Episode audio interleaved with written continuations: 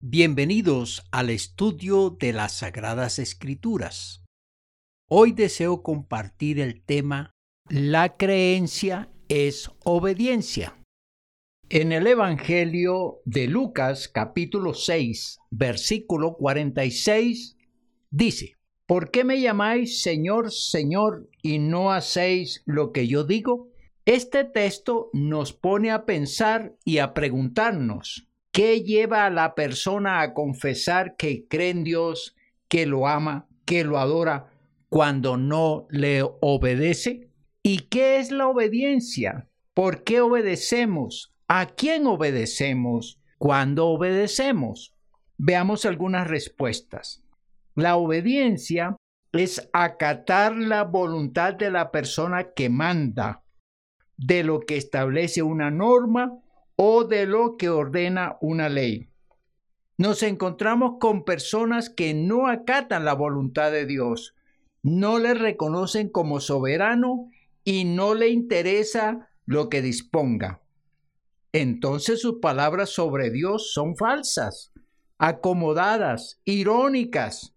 Otra de las preguntas es, ¿por qué obedecemos?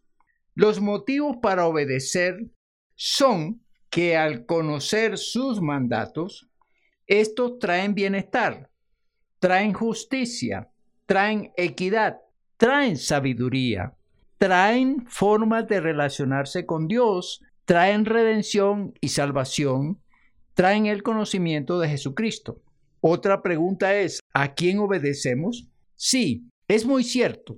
Si sabemos quién tiene esas disposiciones, quién las ordena, quién las manda, entonces le obedeceremos. ¿A quién obedecemos? Es a Dios, el todo creador, el omnipotente, el todopoderoso, el misericordioso. ¿A quién obedecemos?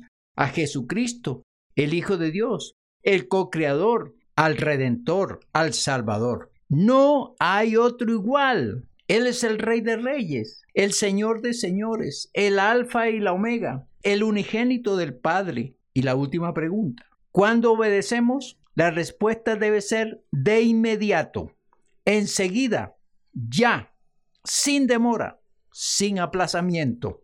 Dios no quiere demora. Si le reconocemos como Señor, entonces le obedeceremos ahora mismo. Si tú le llamas Señor, Señor, debes obedecerle.